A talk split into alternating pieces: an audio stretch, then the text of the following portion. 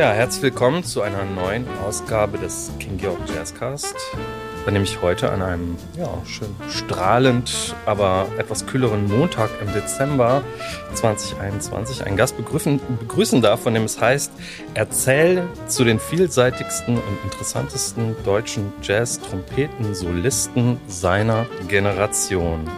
Und ich freue mich, dass wir hier in der nächsten guten halben Stunde, wie ihr das von uns gewohnt seid, dem Menschen hinter diesen Attributen ein wenig näher kommen, seiner Leidenschaft für die Musik und seiner persönlichen Geschichte. Herzlich willkommen, Peter Potschka. Schön, dass du hier bist, Peter. Vielen lieben Dank ja. für die Einladung. Ich freue mich. Ja, ich habe schon gesagt, es ist ein Montag. Und ähm, das heißt, gestern war Sonntag, aber nicht irgendein Sonntag. Es war der zweite Advent. Und ich wollte dich gleich mal fragen, ob du damit etwas verbindest. Ob du so jemand bist, der jetzt um diese Jahreszeit äh, so schon in, langsam in Weihnachtsstimmung kommt? Ähm, also grundsätzlich äh, bin ich ähm, ja sehr katholisch, äh, als katholischer Rheinländer, als rheinischer Junge äh, aufgewachsen und von daher sind das schon meine Roots so, also so Advent und äh, ähm, auch mit einer gewissen, komme ich heute nicht mehr so wahnsinnig viel zu, auch mit, mit Familie und Musik, aber mit einer gewissen kirchlichen Anbindung, also von der Wahrnehmung und so ist das, bedeutet mir das auf jeden Fall schon was. Ähm, so richtig in den Weihnachtsmodus zu kommen, ist aufgrund dieser ganzen äh, Hiobsbotschaften, die wir ja alle, brauchen wir nicht näher darauf einzugehen. Ich sag nur grobes Stichwort Corona und, äh, und Co.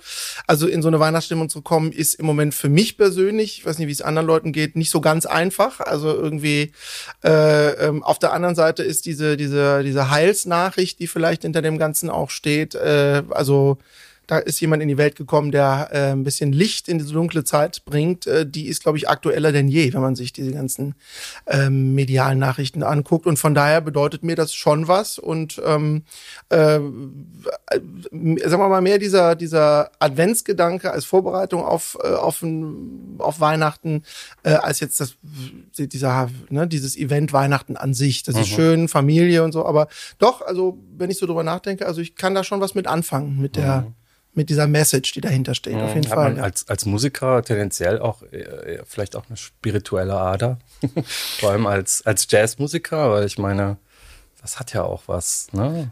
Spirituelles. Ja, also kann man kann man sagen. Also je älter ich werde, ähm, desto mehr ist das bedeutet mir das eigentlich was, muss ich sagen. Also ähm, ich habe, äh, wie gesagt, ich eben schon angedeutet habe, äh, sehr äh, kirchliche, bin in der können wir vielleicht später noch darauf eingehen, bin mhm. auch in der mhm. Kirchenmusik groß geworden, ja. unter anderem und habe eine sehr enge Bindung auch zu, zu klassischer Musik durch mein Elternhaus und so wie ich so groß geworden bin, äh, also der Jazz kam dann etwas später. Also von daher diese spirituelle Ader, die sich mit der Musik verbindet, gerade in so, hm, sagen wir mal, auch im religiösen Kontext, die ist auf jeden Fall gegeben bei mir. Also allein schon so, wie ich aufgewachsen bin und von mhm. meinen ganzen Roots her, ja. Mhm.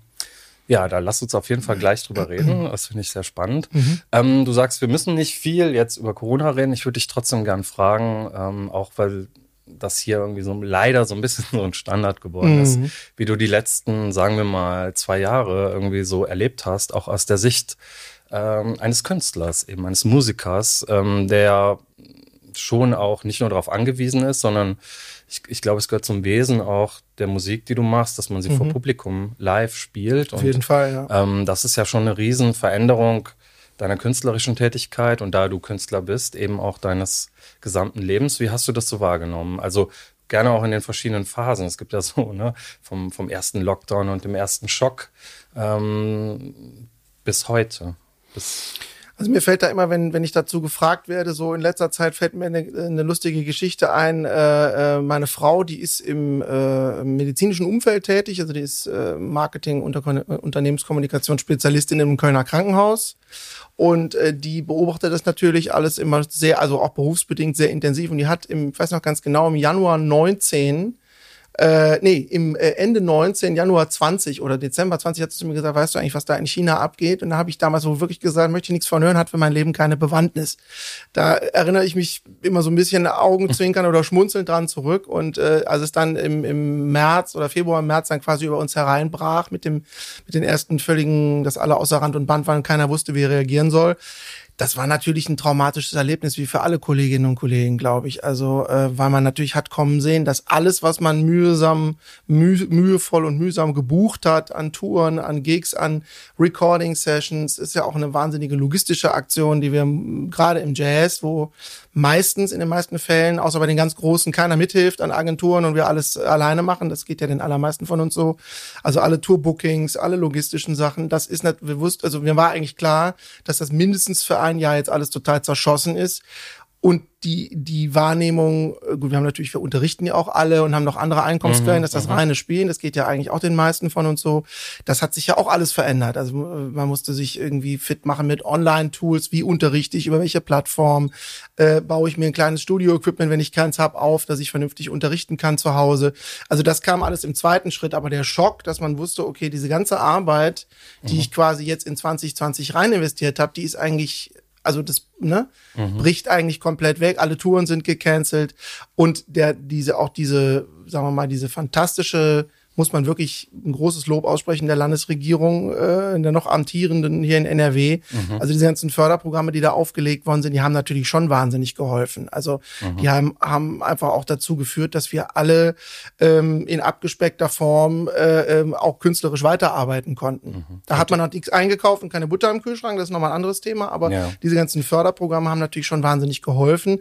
Aber die Schock, äh, diese Schockstarre, die hat, glaube ich, schon ein ziemlich, also ich würde sagen, ein, so ein Kalender Jahr hat die schon angehalten. Mhm. Man hat mhm. immer wieder versucht, was anzustoßen. Mhm. Dann ist wieder alles abgesagt worden. Ich hatte schon lange mit, äh, mit, mit meinem Quintett, äh, wo ein ähm, amerikanischer Musiker mitspielt, äh, Rick Magizza, der in Paris lebt, der konnte einfach, also man konnte den nicht holen, einfach mal ins Studio zu gehen. Man kommt nicht mehr zusammen. Man kommt nicht mehr zusammen mhm. Äh, und man weiß, man muss in der wertvollen Studiozeit den ständig noch dreimal testen, damit er wieder abreisen kann und so. Mhm. Und ich habe es dann einfach abgesagt. Also wir haben diese äh, diese Plattenaufnahmen oder obwohl ich diese Corona-Förderung im Grunde dafür bekommen habe und vorgesehen hatte und dafür reserviert hatte, man konnte einfach nicht, man kam nicht zusammen. Also mhm. besonders, wenn man nicht alle äh, in einer Stadt lebt. Ne? Ja, ja, ein Ding der Unmöglichkeit sozusagen.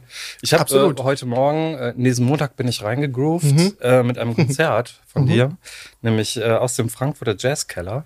Das gibt es auf Schön. Äh, YouTube und das ist das Stichwort Stream. Das wird ja mhm. auch im King Georg Jazz Club sehr ausgiebig gemacht. Hier bist du ja auch schon zu Gast gewesen, bist du auch schon aufgetreten. Mhm. Ich glaube, das letzte Mal im September, richtig? Genau, ja, da haben wir hier tatsächlich zum ersten Mal äh, seit zwei Jahren wieder mit unserer Originalbesetzung spielen können. Mhm. Das haben wir letztes Jahr schon versucht und mussten dann mit einem mit einer fantastischen Aushilfe, in Anführungsstrichen, Toni Lakatosch haben wir dann hier gespielt mhm. und der Originalrhythmusgruppe, weil Rick einfach nicht ausreisen und anreisen und wieder abreisen konnte. Ja.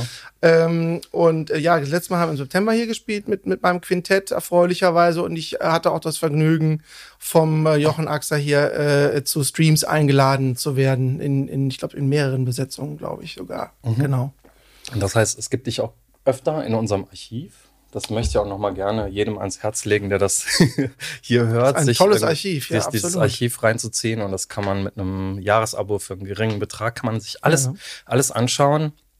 Aber das äh, ist natürlich, da sagst du halt auch in diesem Jazzkeller-Konzert, äh, mhm. was ich mir jetzt angeschaut habe, dass da natürlich was fehlt. Ne? Absolut. Ähm, dass das Publikum äh, einfach nicht da ist. Und ich wollte mal fragen, auch für so für den Prozess des, nicht mhm. nur des Live-Auftritts, sondern überhaupt des Musikmachens, weil mhm. du komponierst ja auch, du machst ja, äh, du machst einfach Musik. Ne? Und ähm, so ganzheitlich wie möglich versuche so ich das. So ganzheitlich genau. wie möglich. Genau. Und äh, ich habe mir jetzt auch, äh, wie das ja, gerade so, viele machen, glaube ich, diese Beatles-Doku angeschaut über diese Vorbereitung zu diesem berühmten Rooftop-Konzert. Mhm. Und da sieht man halt irgendwie so acht, neun Stunden lang diese vier, fünf Typen. Es kommt ja noch einer dazu mit der ganzen Entourage, wie sie halt Musik machen. Mhm. Man begreift irgendwie so, dass das so ein gemeinsamer Prozess ist. Ne? Und da frage ich mich, wo wir jetzt eben dabei waren, dass man auch nicht mehr zusammenkommt, nicht mehr physisch, was das so als, als Musiker, was das was das bedeutet, wenn man sich da nicht mehr so richtig austauschen kann. Also abgesehen von den Existenzängsten und diesen ganzen anderen Sachen, die du schon geschildert mhm. hast, ne, dieser ganzen Orga drumherum und den fehlenden Auftrittsmöglichkeiten. Also zum einen muss man natürlich sagen, also ich, das werden vielleicht nicht alle teilen, aber diese Existenzängste sind natürlich bei uns hier in unseren Breiten ähm, also nicht nur durch diese fantastischen Förderungen abgefedert worden, sondern die allermeisten von uns haben noch andere Einkommensquellen Und ich glaube, äh, wenn es bei den allermeisten ist auch ein bisschen familiärer Background da. Das heißt, wenn es gar nicht mehr geht, dann schickt die Mama vielleicht mal ein Care-Paket oder so. Oder also das, ich glaube, dass es uns hier deutlich, es ist nur meine persönliche Wahrnehmung. Ich will da auch niemanden vorgreifen oder zu nahe treten, aber dass es uns hier in dieser krisenhaften Zeit deutlich besser ging natürlich als vielen anderen. Also ich glaube, ein Jazzmusiker in Portugal oder in Spanien oder so, äh, wo es eh etwas anders aussieht, ich glaube, die hatten noch ganz anders damit zu kämpfen als hier bei uns, wo die meisten Jazzmusiker, die ich so kenne, doch eher aus der bürgerlichen Mittelschicht entstammen. Also bis auf ganz wenige Ausnahmen oder so. Also das ist der eine Punkt. Mhm. Trotzdem stresst einen das natürlich total und man muss sich unglaublich dafür viel damit beschäftigen, wo keiner Freude dran hat. Also wie wird jetzt, wie, wo kommt jetzt aus welchem Förderprogramm oder woher auch immer kommt die nächste Monatsmiete, aus welchem Online-Unterricht, mhm. wie und wo erteile ich den, ist die eine Baustelle.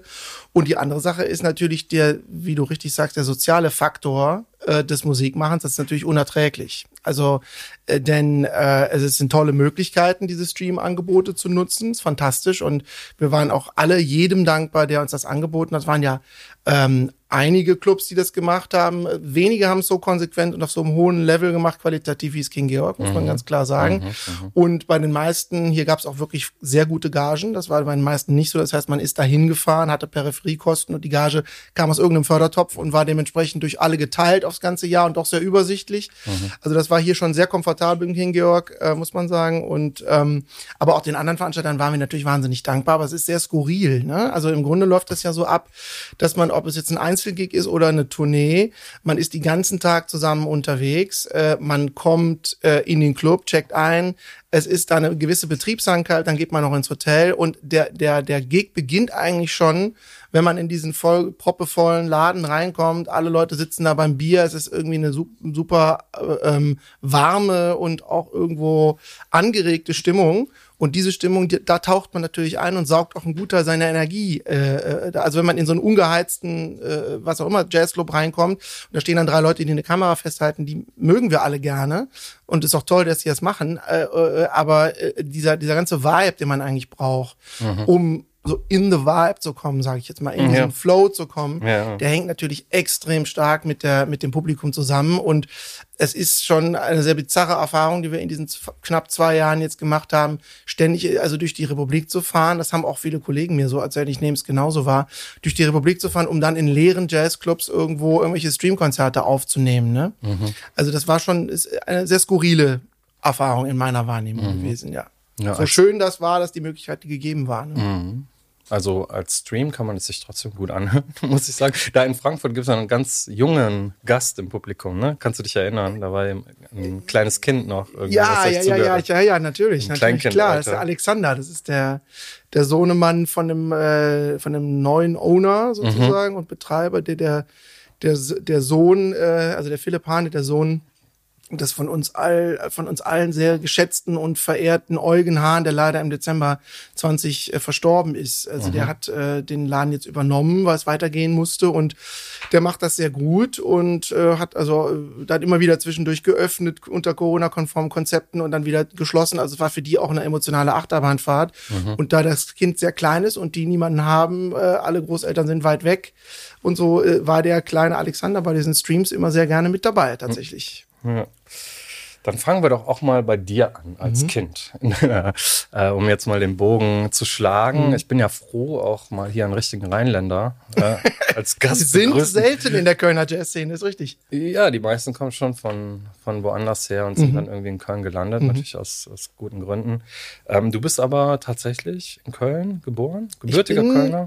Geburt, gebürtiger Bonner, glücklicherweise Bonner. kein Düsseldorfer, ah, aber ja. Bonner zumindest. Und meine Eltern sind, als ich drei war, ähm, hier rübergezogen aus beruflichen Gründen. Genau. Also mein Vater hat hier. Also aufgewachsen. Genau, ich bin, bin äh, in Köln seit meinem dritten Lebensjahr aufgewachsen mhm. und habe auch die meiste Zeit bis auf paar Exkurse meines Lebens bisher hier verbracht. Genau. Mhm. Welche Ecke? Äh, wo ich aufgewachsen bin. Ja. Ich bin im wunderschönen Kölner Norden, im, äh, äh in Eschpesch-Auweiler, ah, richtig ja. ländlich aufgewachsen. Ja. Zu meiner Kindheit liefen da noch die Hausschweine auf der, auf der immer noch bestehenden, heute ist es eine Kuhweide, aber da liefen mitten, also auf der Hauptstraße noch die Schweine rum und Es gibt eine wunderschöne romanische, kleine romanische Kirche aus dem, von 989 und so. Ähm, also mit so einem alten Kirchhof. Also so richtig Dorf. Mhm. Und das sind Dörfer, die quasi äh, nach dem, bei der, bei der Gemeindereform in den 70ern sind die eingemeindet worden. Mhm. Aber es ist wirklich ein sehr ländliches, äh, mhm. man wächst da mit Erde unter den Füßen auf. Und das ja. äh, habe ich, hab ich in sehr schöne Erinnerungen auch, ja. Ja, schön. Ja, ich kenne das, weil ich als Kind, ich komme auch aus Köln, wir haben, ja. ich war im Fußballverein, dann sind wir immer in alle möglichen Stadtteile gefahren ah, zu diesen okay. Auswärtsspielen. Mhm. Deswegen war ich auch oft im Pesch und Auweiler und ja. Kennst du unseren ähm, schönen Fußballplatz? Ist, ist das sowas, was du auch, also was ich, ich entdecke das jetzt gerade, ähm, so ein bisschen, dass man, ähm, oder das war auch so ein Ding in der Corona-Zeit, dass ja. man auch seine eigene Stadt so ein bisschen entdeckt, wiederentdeckt durch Spaziergänge und sich solche Gegenden erschließt, ja. Würdest du empfehlen, dass man da mal einen Spaziergang macht? Absolut. Ich glaube, ich habe hab jetzt schon Lust äh, bekommen. es, ist wundersch es ist wunderschön. Es grenzt nämlich an ein, äh, mir ist jetzt der genaue Fachterminus entfallen. Es grenzt aber an, an so ein äh, Naturschutzgebiet sozusagen, was äh, nach Pulheim dann rübergeht, ja. Pulheim-Bergheim. Mhm. Und da ist viel Natur. Ich meine, es ist wie über, bei uns im Rhein hier unglaublich flach. Mhm. Also meine Frau kommt aus dem Schwabenland, die ah, ja. sagt immer, ja, ja, ist ja ganz nett und so, aber wo sind die Berge und, und die Streuobstwiesen und so? Das gibt's natürlich ja, wir leben in der Bucht. Hier, so ne? ist es in der Kölner Bucht. Aber sagen wir mal, für rheinländische Verhältnisse ist es sehr schön, sehr grün und gibt viel Natur da oben und ich kann das sehr empfehlen. Ja. Äh, gibt es viele schöne Biergärten, wo man im Sommer auch nach einer Fahrradtour mal einkehren kann mhm. und ähm, doch, ist eine schöne Ecke. Mhm. Du hast eben dein Elternhaus schon erwähnt mhm. ähm, und ähm, hast auch schon angedeutet, dass es dich auch musikalisch schon geprägt hat Absolut. oder künstlerisch. Ähm, mhm. Ja, kannst du mal beschreiben, wie, wie du zur Musik gekommen bist? Mhm. Also ich bin, habe ich eben schon, wie du richtig sagst, angedeutet, ich bin äh, in einem klassischen Musikerhaushalt groß geworden. Also mein mhm. Vater war Musiker, meine Mutter hatte einen bürgerlichen Beruf, die war äh, Studienrätin, aber mein Vater war klassischer oder ist klassischer Tenor, ist nicht mehr sehr, sehr aktiv jetzt, äh, weil er schon äh, Ende 70 ist, aber mein Vater war ähm, eine sehr große Inspiration für mich und äh, war eben, wir sind nach Köln gezogen, weil er äh, hier einen Job an der Kölner Oper bekommen hat in den 80ern und war so der gefeierte Opern, lyrische äh, Operntenor ist natürlich eh klar, wenn man eine Oper ist, gefeierte lyrische Mozart-Tenor mhm. äh, der Kölner Oper in den 80er Jahren ah, ja. und hat von da aus eine ziemlich äh, fette Karriere gemacht, dann äh, international auch, äh, bis weit in die 90er hinein. Und ähm, ja, bei mir zu Hause war immer Musik. Also und zwar, wie man vielleicht vermuten würde, vor allem Vokalmusik. Äh, das stimmt aber gar nicht. Also es waren immer hochkarätige Pianisten bei uns zu Hause, die mit meinem Vater an Liedprogrammen gearbeitet haben oder auch Korrepetitoren, die mit, ihnen an, äh, mit ihm am mhm. Opernpartien gearbeitet haben. Aber es lief bei uns rund um die Uhr eigentlich auch Instrumentalmusik, also Barockmusik, Sinfonien, ähm, äh, also alles, was so. Äh, oh, klassische Sachen. Ja, klassische, klassische Musik eigentlich so. Mhm. Meine Eltern sind beide eingefleischte Klassiker. Mhm. Und äh, ähm, äh, ja, und äh, der, die Liebe zum Jazz kam eigentlich erst später, so in der Pubertät, aber ich bin wirklich mit einer, bin mit, mit sehr viel mit, also sehr mit klassischer Musik aller Facetten quasi äh, aufgewachsen. Ja, aber man würde ja sagen, jetzt äh, die Musik ist ja in die Wiege gelegt worden, ja, sozusagen. Das ist immer so eine, ja, immer so ein schwieriger Begriff, ne? Also, denn äh, man muss es sich erarbeiten. Wir wissen ja ne? alle, ist schon ähm, klar, aber bei begabten Leuten sind es vielleicht vier Prozent Talent und der Rest 96 nee, ist nee, harte Arbeit. Ja, ja, ne? das, dazu kommen wir gleich. Mhm. Das meine ich noch gar nicht. Okay. Aber sozusagen, dass, dass du ein Instrument erlernen wirst oder irgendwas in Richtung Musik vielleicht als Kind schon mal machen wirst, das war, mhm. glaube ich, dann schon mal sozusagen oder? War das ja, nicht, nicht, das ist eigentlich interessant. Also nicht unbedingt. Also ich hab, bin mit einer jüngeren Schwester aufgewachsen, ja. die hat das zum Beispiel äh, für sich überhaupt nicht so erschlossen, ah, ja, äh, wo die sehr, sehr kreativ und, und auch sehr, sehr äh, offen so ist, mhm. mental, aber mhm. die hat ähm, also dieses, dieses, äh, diese musikalische Einflüsse eher die fand das eher ein bisschen stressig, glaube ich, so, dass man da so so eine Bildungs so eine Bildungsbürgertum Erwartungshaltung wahrgenommen und ich habe das ich bin habe das eigentlich als Inspiration wahrgenommen. Die Leute sind ja auch sehr unterschiedlich, auch in so einer Familie, ne? Ja. Äh, kennst du vielleicht auch selber hab, von deinen ja. Geschwistern so? Ja, ich habe auch einen Bruder, ja, wir sind ja. auch man hat Gemeinsamkeiten, aber natürlich auch, genau das ist auch der, der, Altersunterschied oder die Generation so wie man ne also äh, wie man so aufwächst. Du bist Jahrgang 77, genau, das wir verraten. Ne? Genau, mhm. richtig. Und ähm, genau, nein, aber es war es war insofern nicht klar, weil so dieses, was man vielleicht von Orchestermusikern äh, oder Musikerinnen kennt, die äh, am Ort sind immer äh, und äh, ihre Kinder da schon prägen, weil die immer, also wie es bei meiner Tochter jetzt zum Beispiel auch, also ich übe halt sehr viel zu Hause, die äh, muss ich das den ganzen Tag anhören, ob sie will oder nicht. Wie alt ist sie denn, äh, wenn ich frage? Achteinhalb. Also, ja. Genau, das ist eben äh, eine automatische Prägung. Mein, wie gesagt, es wurde viel, mein Vater hat, wenn er da war, viel Musik gemacht, der war aber wahnsinnig viel auf Tour. Also ich würde mal sagen, so in den Hochzeiten, so 200, 250 Tage im Jahr war der bestimmt unterwegs. Wow. Und das heißt, er hat das eben nicht so steuern und, und sagen wir mal, auch äh, lancieren können, dass der, dass der Junge ganz früh ein Instrument lernt, ähm, wie es vielleicht in anderen Familien ist, wo die Eltern, wo, wo der Musikervater präsenter ist, Orchestermusiker oder Musiker, der an der Schule unterrichtet und sehr präsent ist die ganze Zeit, so mhm. bürgerlich gesehen. Ne? Wann hast du denn angefangen? Äh, ich habe relativ spät angefangen. Ich habe mit zwölf äh, mit der Trompete ähm, aktiv angefangen. Das ist äh, das kann man immer sagen, das glücklicherweise das gleiche Alter wie Wynton Marsalis äh, mit der Trompete angefangen hat. ja. Aber im Vergleich zu Geigern oder Pianisten ist es natürlich, oder zu Leuten, die eben. Es gibt so doch Leute, wirkliche Spätstarter, oder? Ja. Ich glaube, Ornette Coleman habe ich auch mal gelesen, dass der auch irgendwie sehr spät angefangen Im zu spielen. Jazz gibt's das öfter. Mhm. Aber so sagen wir mal so, also viele Leute, die eben sehr früh schon sehr, sehr virtuos auf dem Instrument waren, äh, sagen immer, boah, das war wahnsinnig spät. Und so, nur ist die Trompete auch ein sehr physisches Instrument natürlich. Und man braucht eine gewisse, der Körper muss eine gewisse Kraft auch haben, Ja. damit man ernsthaft sich damit beschäftigen kann. Ne? Mhm. Genau. Und ähm, die Liebe zum Jazz, die hast du eben angesprochen, Mhm. dass sie später dazu kam. Ähm, wann war das? Das war so mit 14, 15, würde ich sagen. Äh, da, ähm, also da gab es verschiedene Ausflüsse, äh, Einflüsse von außen. Ich habe dann angefangen, in Big Bands zu spielen hier in Köln, habe angefangen, in irgendwelchen Kellerbands zu spielen mit irgendwelchen ähm, ja, geistesverwandten Musikern im gleichen Alter. Ähm, weil, wie gesagt, bei mir zu Hause war, das waren die Einflüsse rein klassischer Natur und äh, ich musste mir das quasi Mhm. extern erschließen. Und ähm, damals muss man aber auch sagen, so mm, also Anfang der 90er oder, oder Ende der, ja, so frühe 90er, war die Live-Musikkultur, äh, also auch ganz ohne Corona, noch eine ganz andere in Köln. Also man, man konnte, äh, man hat an jeder Ecke gab's hier Live-Musik, ich würde mal sagen, so um 90 rum, 90, 91 in dem Alter. Man ist natürlich nicht so viel im urbanen Umfeld unterwegs mit 13, 14, 15 wie dann später. Aber es hat geprägt. Also ich hab, bin zum Beispiel regelmäßig ähm, zur WDR Big Band gegangen und habe mir die angehört mit ein paar Kumpels. Und das war auf jeden Fall ein erster großer prägender Einfluss äh, zum Beispiel. Und es gab unglaublich viele, unglaublich viele Salsa-Bands, die ständig hier in allen Locations gespielt haben. Am Ring hat in jedem zweiten Laden irgendwo eine Salsa-Band gespielt, wenn man da mal unterwegs war. Ne? Das kam dann so ab 15, 16, dass man sich da auch mal äh, umgetan hat. Und das hat geprägt. Und ähm, es gab auch ein paar prägende Lehrerfiguren, ähm, so aus meinem trompeterischen Umfeld quasi, die dann auch sehr wichtig waren für meine, für mein, äh, für meine Geburt als Jazzmusiker Okay, sozusagen. dann würde ich aber gerne nochmal darauf zurückkommen, ähm, warum die Trompete? Also warum war die Trompete sozusagen das äh, Instrument deiner Wahl? Ist ja jetzt auch keine, keine Selbstverständlichkeit und hat sich ja dann quasi als Instrument auch eigentlich ganz gut in den Jazz-Kontext eingefügt, den du dir Mhm. dann erst danach erschlossen hast. Ne? Ja, das hat sich eigentlich ergeben, weil wir einen fantastischen, also ganz lapidarer Grund eigentlich so im Nachhinein. Wir hatten einen fantastischen Musiklehrer in der Unterstufe am Gymnasium. Peter David äh, ist leider schon verstorben vor kurzem, viel zu jung. Ich glaube irgendwie mit in seinen 70ern. Ähm, ein, ein fantastischer Pianist, der äh, irgendwann an der Schule gelandet ist. Und da wie viele, wie viele Quereinsteiger in der Schulmusik eigentlich ein Exot war. Der war nämlich unglaublich mit der neuen Musikszene in Köln verbandelt und kannte alle fantastischen Leute. Der hat also Le- Leute vom Ensemble Modern zu uns dann geholt, hinter, als ich ihn in der Oberstufe wieder hatte, Ja. die bei uns im, im, irgendwelche fantastischen Ligeti-Kompositionen, äh, äh, ich erinnere mich an, an einen unglaublich tollen Posaunisten, der in, aus diesem ähm, modernen Musik, neue Musikumfeld kommt, Mike Swoboda.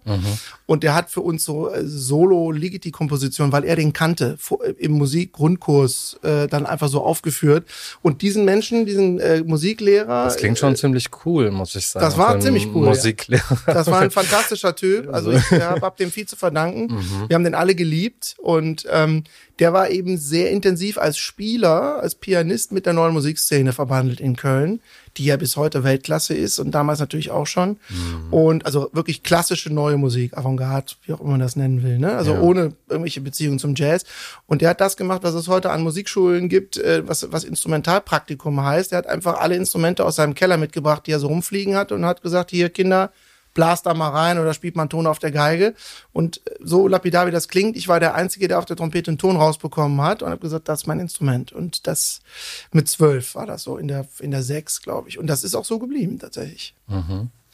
Ähm, und ähm, ich meine, Jazz, wir reden über Jazz mhm. und das ist ja ein weites Feld. Und das ist ja sozusagen auch etwas, wo, wo du dich irgendwann immer mehr konzentriert hast. Mhm. Ähm, aber erstmal hast du ganz viel aufgenommen oder wie war das? Also alles, was so ging. Hast du dir Platten gekauft? Bist du auf Konzerte gegangen? Wie lief das ab, als du dann in deinem Teenager, deine Teenagerjahre? Wie war deine Musiksozialisation? Ja, und damals auch noch man, als Zusatz damals hat man Platten gekauft, tatsächlich und CDs. Ja, genau. Ja, ja, das war so. Das war, man hat, also ich kann mich erinnern, äh, das ist so, ein, so, ein, so eine Flashlight auf, dann aus dem frühen Studium, so mit Anfang 20.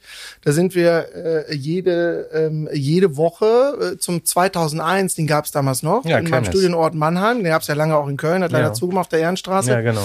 Äh, fantastischer Laden. Und die haben damals alle Blue Note, also Rudy von Gelder Edition, alle Blue Note Platten wieder neu aufgelegt, Anfang der 2000. Mhm. Wir haben uns jede Woche zwei so Blue Note Platten gekauft.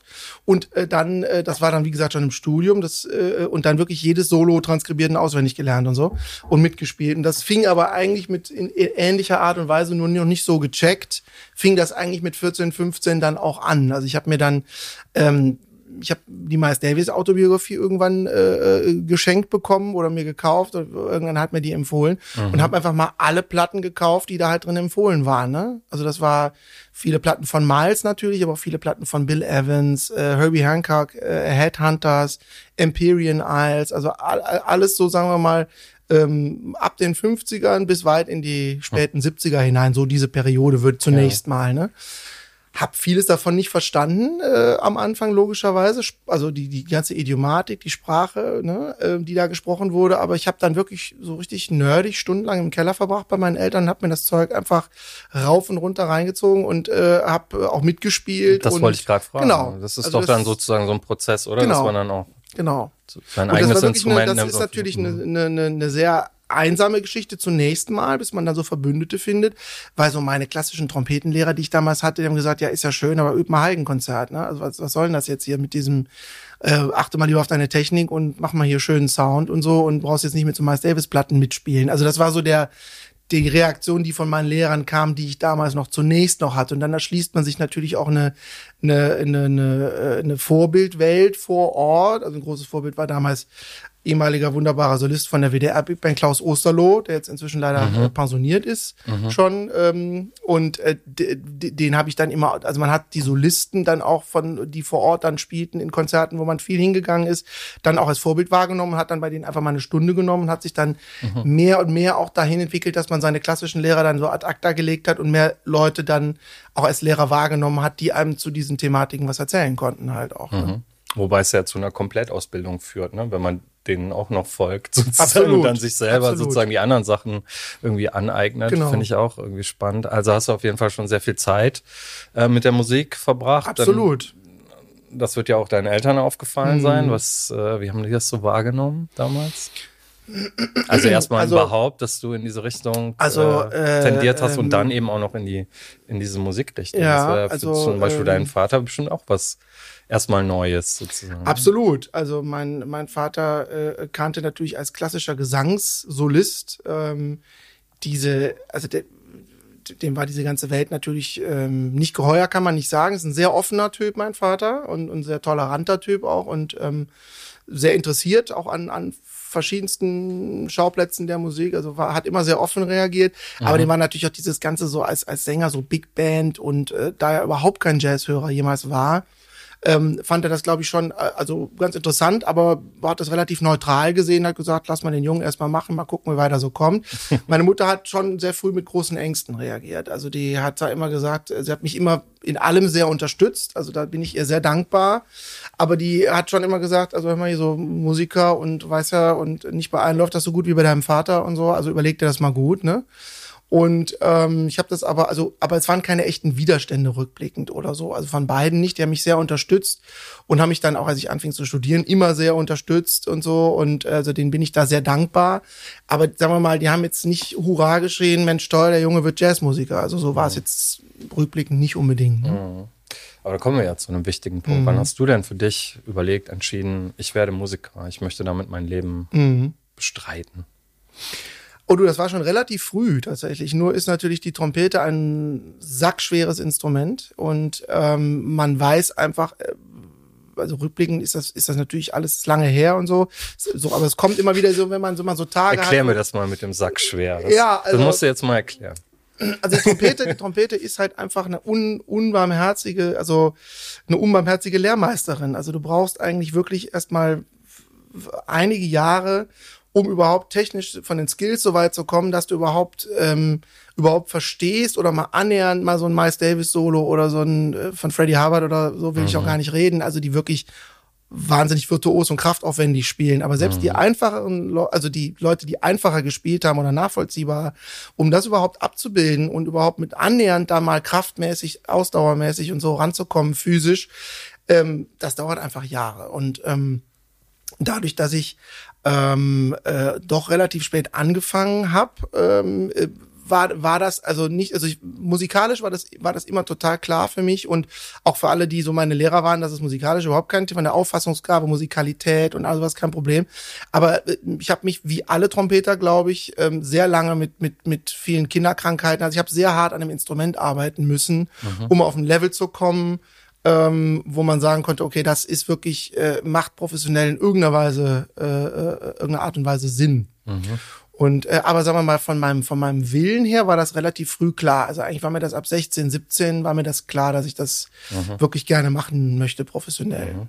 Wie war das dann für dich, mit mehr Leuten zusammenzutreffen, die eben auch äh, ja, Musik gemacht haben, Mhm. Jazz gemacht haben, mit denen du zusammen musizieren konntest? Und kannst du dich eigentlich noch an einen ersten richtigen Auftritt erinnern? Ja, Worüber wir. Mhm. aber auch noch nicht gesprochen haben, eben, du hast die, die Kirche auch noch angedeutet, dass sie eine wichtige Rolle gespielt hat. Mhm. Vielleicht magst du das noch kurz erzählen, bevor ich das vergesse. Ja, ich bin Weil- also äh, kein klassisches Musikschulkind, wie das so viele, die so eine Musikschulvergangenheit haben. Also ich habe dann viel hier an der Rheinischen, äh, dann so in meinen, also kurz vor 20, 17, 18, 19 habe ich dann angefangen in Big Bands zu spielen. Äh, zum Beispiel in einer, also in der Talentschmiede, die früher auch mal Jigs Weekend geleitet hat, die Big Band der Rheinischen Musikschule unter Wild Michael Wilmo, ähm, äh, die es auch immer noch gibt. Da haben, haben damals alle aus meiner Generation, also das war so das große Ding, bevor man so auf diese Ebene Landesjugend-Jazzorchester, Bundesjugend-Jazzorchester kommen konnte, Ja. war das für alle hier aus der Umgebung, war das so der, die Eintrittskarte quasi.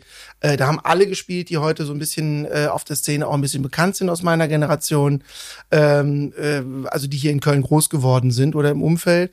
Und ähm, das war so die, die, die, ähm, die, so der erste äh, das erste Ding, wo man so auf Gleichgesinnte getroffen ist im, im Jazzbereich. Aber ich habe nie so so äh, schon mit 14 in der Musikschule Big Band gespielt, sondern meine Sozialisation war wirklich äh, äh, eben äh, und das was mich bis heute begleitet und auch mich bis heute fasziniert musikalisch.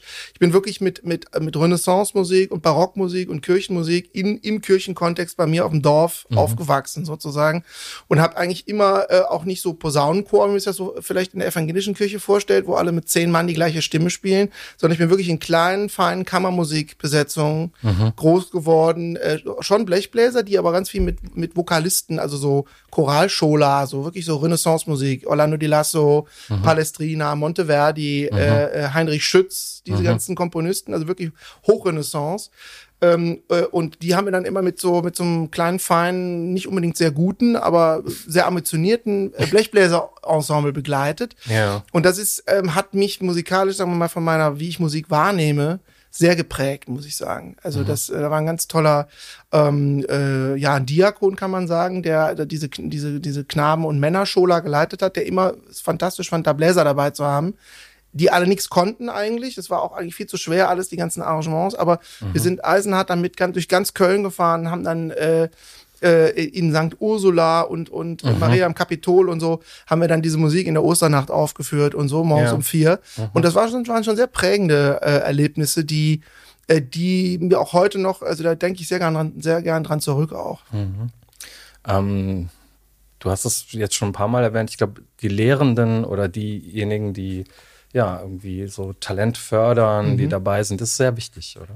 Also Absolut. ne, die, die, die Lehrer, die einen, Lehrerinnen, die einen prägen als, als Musiker auch. Ist vielleicht eine Generationsfrage. Ich weiß nicht, wie das die, die jüngeren Musikerinnen und Musiker heute so sehen. Also für meine Generation ähm, waren die auch gerade die älteren äh, mhm. Musikerinnen und Musiker, die ja. ich gehört habe, selbst wenn ich bei denen keinen Unterricht hatte, ich habe da immer einen sehr großen Respekt äh, gehabt. Und äh, witzigerweise auch Leute, mit denen ich heute spiele, die so paar Jahre älter sind, was weiß ich, wie der Martin Sasse oder mhm. äh, Paul Heller, die, die ich, also die so, so Cats aus Köln, die ja auch hier in Köln eigentlich jeder kennt, der sich für Jazz interessiert, die habe ich schon, als ich noch zur Schule ging, waren die halt zehn Jahre älter, ja. sind heute Kollegen, mit denen ich viel spiele und gut befreundet bin. Gerade im Fall von Martin Sasse zum Beispiel oder auch andere der Leute. Das Booking macht auch hier ganz im genau, King Jazz Club. So ist es. Auch nochmal genau. Der künstlerische Leiter. So ist es, ganz genau. Ja. Und ein, ein, ein lieber Mensch und ein toller Typ und so. Und äh, da gibt's also gäbe es bestimmt noch andere, die man jetzt nennen könnte, aber der ist so, die habe ich dann, also weil die zehn Jahre älter waren, die waren dann halt schon, äh, als ich äh, 15, 16 16 waren, waren die halt schon 26 und haben ständig hier überall gespielt mit Big Bands oder im Metronom oder mhm. damals noch im Melody oder an diesen ganzen Läden. Teilweise gibt's die schon gar nicht mehr in Köln. Teilweise gibt es das auch noch. Metronom gibt's noch, aber ich glaube, dort gibt es kein Live-Konzert. Leider nicht, weil da gab's eine doch sehr prekäre Anwohnerproblematik. Ja, ja, das ist halt eben aber auch leider Köln-typisch. Ne? Absolut. Ne? Die gibt's ja überall. Ja, genau. Und ähm, ich glaube, dem kann man ja auch mal sagen, man kann ja, wir haben den Jazzkeller eben schon erwähnt, aber ja. das Metronom ist ja auch Gibt's ja auch schon seit den 60er Jahren. Absolut, seit 68. In dieser Location gibt's eigentlich schon länger, aber in der Location gibt es, glaube ich, seit 68. Also wer in Köln lebt und das nicht kennt, äh, sollte da auf jeden Fall näher Barbarossa-Platz. Weierstraße. Unbedingt Weierstraße. hingehen, haben eine fantastische Malt-Auswahl und, und eine fantastische Vinyl-Auswahl. Die legen nur ausgewähltes Jazz-Vinyl auf dort. Frisches Bier und frische Platten. Ja. Sehr empfehlenswert. Ja, genau. Äh, genau. Hast du auch ein Album gewidmet? Das wollte ich noch sagen. Ja, ich habe da, ich habe da eine, ja, genau. Ich habe da äh, äh, zu meiner zweiten Solo-CD ähm, mit eigenen, nur eigenen Kompositionen, die war 2012, glaube ich. Mhm. Kindred Spirits heißt die. Ja. Und da haben wir halt alle, äh, alle Fotografien, also der ganze, das ganze, die ganze Graphic Work stammt quasi aus dem Metronom. Mhm. Genau, hat Weil man eben auch ja, hm? Gleichgesinnte, ne? So könnte genau. man das ja übersetzen. Und dann Absolut. braucht man ja auch sozusagen, die dann solche Orte betreiben, ne? als, als Musiker und wo man sich dann aufgehoben fühlt. Aber ich wollte bei den ja. Lehrenden natürlich mhm. den Bogen auch nochmal schlagen, weil das bist du ja inzwischen auch selbst. Mhm. Ähm, was hast du da für dich selbst mitgenommen? Also du bist Dozent hier an der äh, Musikschule? Okay. Ja, nicht, nicht mehr. Ich äh, unterrichte ja. vor allem inzwischen privat, okay. muss man sagen. Mhm, Gut, aber genau. das läuft ja auch darauf hinaus, läuft dass du selber eine, raus, ja, eine Haltung sozusagen hast, mhm. wie man sozusagen Musik vermittelt oder wie mhm. man das Musikerlernen oder das Verhältnis zur Musik entwickelt, äh, äh vermittelt. Mhm. Und ich glaube, du hast auch als Künstler ja auch eine ganz bestimmte Sicht auf die Dinge. Also das, was du eben beschrieben hast, dieses Forschende, du hast die, ne, du hast nicht nur dir die Musik angehört, sondern hast auch die Miles Davis Biografie gelesen mhm. und deine, deine Liebe zu einer. Noch viele andere Biografien auch natürlich. Ja, davon gehe ich jetzt aus. Ne? Mhm. Aber du, du forschst ja auch so, mhm. zu, sozusagen zur, zur Jazzgeschichte. Äh, welche Rolle äh, spielt das für dich, dass man sich auch sozusagen in diese Musik äh, reindenkt, ähm, reinliest, in die Komposition, in die mhm. Musik irgendwie auch nochmal anders reinhört, so historisch, weil es ja auch einen gesellschaftlichen, politischen Background hat. Absolut. Und man sie ja unter anderen Bedingungen anders interpretiert. Ne? Das ist ja auch ein Spannungsfeld, was ausgelotet gehört beim Jazz. Ja, total. Also das, das spielt für mich äh, äh, eine sehr große Rolle. Nun bin ich natürlich auch ein Kind der 80er und 90er und ähm, also bei mir muss man sich das wirklich, das kennst du vielleicht auch äh, so, selber, ähm, also bei mir war das wirklich so, ich habe eine CD gekauft mhm. und habe das Booklet, Booklet äh, äh, gelesen, während ich die CD gehört habe. Also genau. Also für mich war das so ein, so ein ja. Prozess, den hat man zelebriert.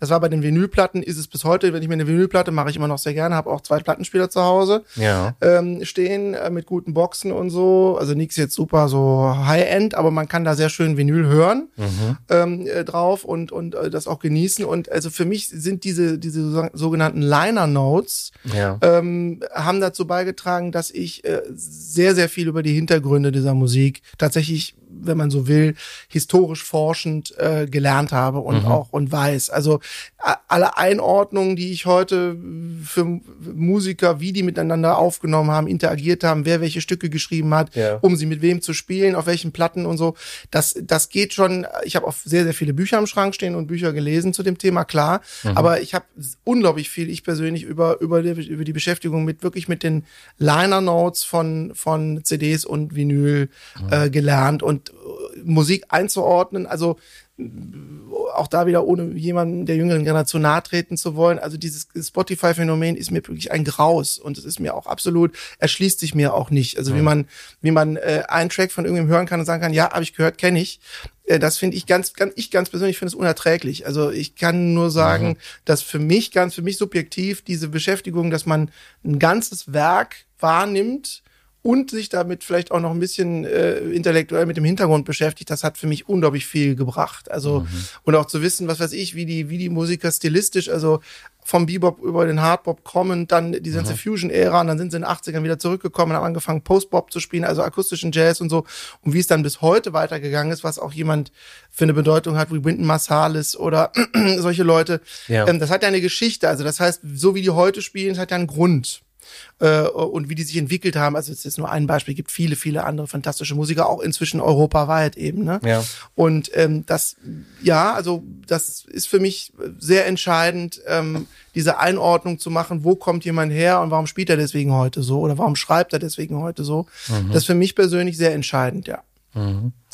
Ich glaube, ähm, ich glaube, jüngere Leute heute haben vielleicht den Vorteil, dass sie sich schneller so äh, Sachen erschließen können, mhm. weil es einfach schneller verfügbar ist. Ne? Du sagst Spotify oder man googelt Sachen mhm. oder YouTube, aber ich kann mich auch, ich bin irgendwie drei, vier Jahre älter als du mhm. und da ähm, war es so, wenn ich Platten gekauft habe, ich sage immer im Nachhinein, der äh, interessanteste Moment war fast der, der Weg vom vom Plattenladen bis nach Hause, Absolut. wo man es noch nicht gehört hat, aber sich vorgestellt hat, äh, wie das wohl klingen mag. Das ist halt wie Weihnachten, ne? Genau, weil ich mich auch ehrlich gesagt nie getraut habe. In Köln gab es dann auch, äh, den, der Saturn war ja auch mal ein schöner Plattenladen. Ja, eigentlich. das war der, der größte Jazzkeller Europas. Jazzkeller und äh, auch. Äh, so hat er sich auf jeden Fall immer selber, genau, selber bezeichnet. Jeder andere Bereich und man hatte ja diese, man, man schrieb sich dann die Nummern mhm. auf von den Alben und suchte genau. die in diesen Regalen. Genau, ne? Man kam genau. sich vor wie in so einer Bibliothek ja. und das war alles irgendwie so ganz, ganz toll, ganz erhaben und irgendwie spannend und dann, dann habe ich mich auch nie witzige, getraut. Sehr witzige und sehr, sehr fitte Leute, äh, die irgendwie ein bisschen abgefahren waren, so als Typen, haben ja, da auch ja, gearbeitet und einen genau. beraten. Also so richtige, wie so wie so, wie so Bibliothekare, ne? Genau, Waren genau. Die, Man konnte ja theoretisch, tolle Leute, ja. theoretisch, mhm. ja super, theoretisch da mhm. reinhören und das habe ich mich aber nicht getraut und dann ja, okay. habe ich gewartet bis zu Hause ja. und ja eben das ist eben auch spannend. Ähm, Aber das geht mir genauso, also kann ich voll, kann ich total teilen. Ja, und dann, äh, dann hat man äh, sozusagen die Texte gelesen mhm. und die Liner Notes und alles genau. Mögliche, was dann bei den CDs war, das ja dann noch ein bisschen ausgefuchster. Ne? Da gab es immer mehr Infos dann dazu und so.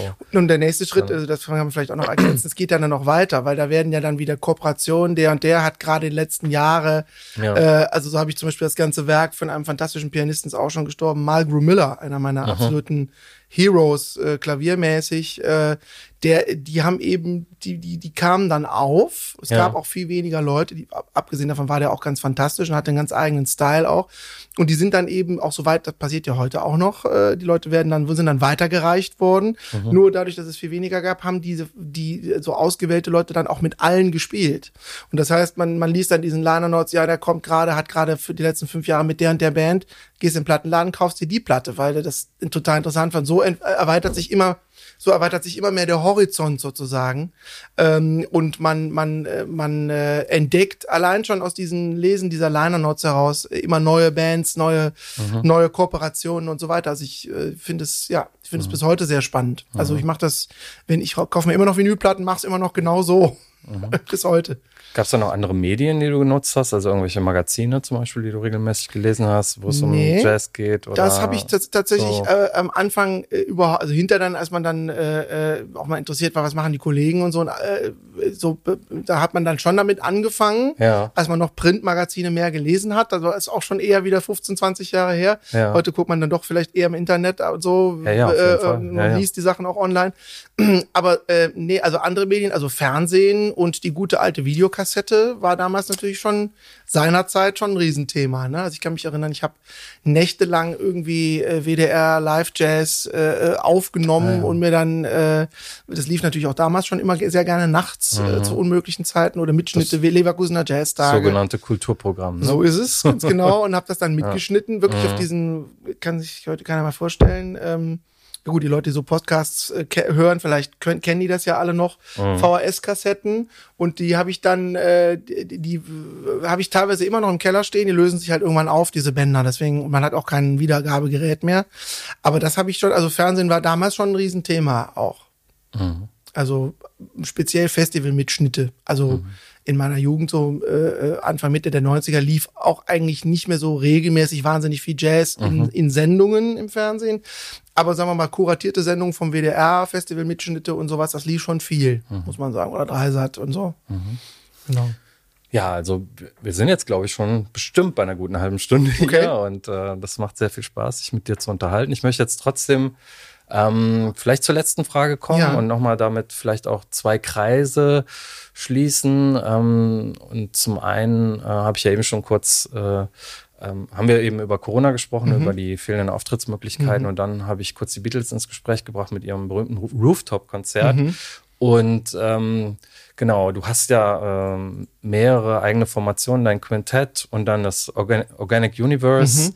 und bist auch als Sideman unterwegs. Das heißt, du bist mhm viel unterwegs, du spielst viel live und bist auch viel, viel rumgekommen. Und ich wollte. Gerade jetzt nicht so, aber normalerweise ja, ja, eben, schon. Ja, eben genau. in letzter Zeit, deswegen wollte ich es mhm. jetzt nochmal ansprechen ja, und äh, wollte ich mal fragen, was, was so ein Jahr, äh, so ein normales Jahr an, äh, an Auftritten mhm. so für dich eigentlich mit sich brächte und was so die zwei, drei oder vielleicht auch der coolste, interessanteste, spannendste Ort äh, gewesen ist, an dem du jemals gespielt hast oder vielleicht auch oh, einfach der, der, der krasseste oder überraschendste Gig oder irgendein mhm. besonderes Live-Erlebnis, äh, was du gehabt hast.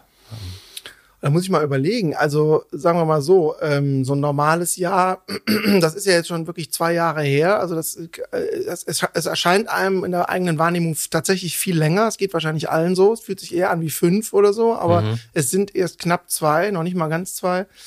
Und so ein normales Jahr, da sind also so, sagen wir mal, ich würde sagen, ja, 50, 60 Live-Jazz-Gigs sind, sind da schon so normal. Manchmal weniger, manchmal mehr. Aber so eine Größenordnung würde ich da so rückblicken, also ist jetzt geschätzt, aber das würde ich schon so sagen, dass das da so ist, in unterschiedlichen Formationen. Und äh, das bringt mit sich viel, viel Kommunikation und Interaktion mit den Kolleginnen und Kollegen, auch mit Clubbesitzern und Clubbetreibern. Die sitzen da genauso und Festivalbetreiber und Booker und so. Also diese ganze dieser ganze Kontakt mit den Leuten, die die ganze Infrastruktur hosten in dem, in dem Geschäft, ist ja auch super wichtig und auch äh, sehr, sehr wertvoller, schöner Austausch und so.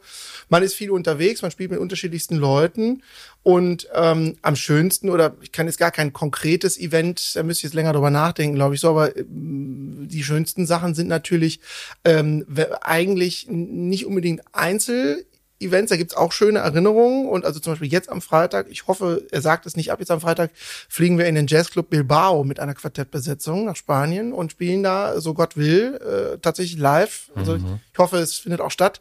Mhm. Also die letzten Aussagen von dem Booker, äh, Promoter, die waren so, also ja, ja, kommt mal und ist alles gut und so und mhm. äh, so. Also das, sowas sind natürlich schöne Sachen, ist unter Nachhaltigkeitsaspekten äh, nicht so wahnsinnig sinnvoll, aber unter Corona, weil man sowieso so viel zu Hause ist, dachte ich, wir nehmen das mal mit und machen das. Und ähm, habe ein bisschen schlechtes Gewissen mit der Fliegerei, gebe ich mhm. zu, aber mhm. das ist auf jeden Fall was, worauf ich mich sehr freue.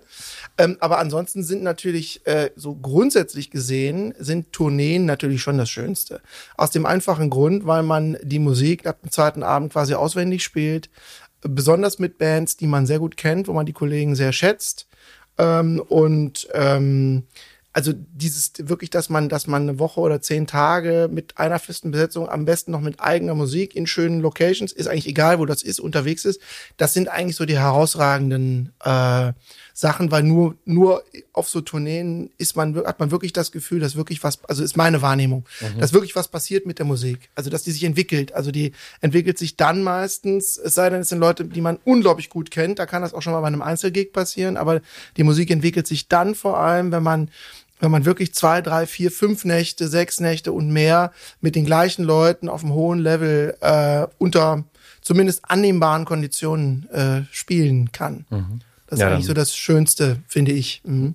Ja, dann wünsche ich dir und uns allen eigentlich, dass das bald wieder möglich ist. Vielen Dank. Und bedanke mich, dass du heute hier bei uns im Jazzcast zu Gast gewesen Ich bist. danke dir. Und ja, das hat Spaß gemacht. Und ja, wenn ihr wollt, äh, es gibt viele bei uns kostenlos auf der Homepage zu hören, viele Jazzcast-Folgen mit äh, vielen anderen interessanten Gästen auch. Und ja, wir werden jetzt auch fleißig weiter neu produzieren. Und ja, Peter, dann spielst du vielleicht auch demnächst mal wieder live im King Georg. Das kann man würde mich dann sehr auch, freuen. ja, spätestens 2022 ist es soweit. Unser Weihnachtswunsch. Okay, dann bis zum nächsten Mal und auf Wiederhören. Vielen Dank. Tschüss.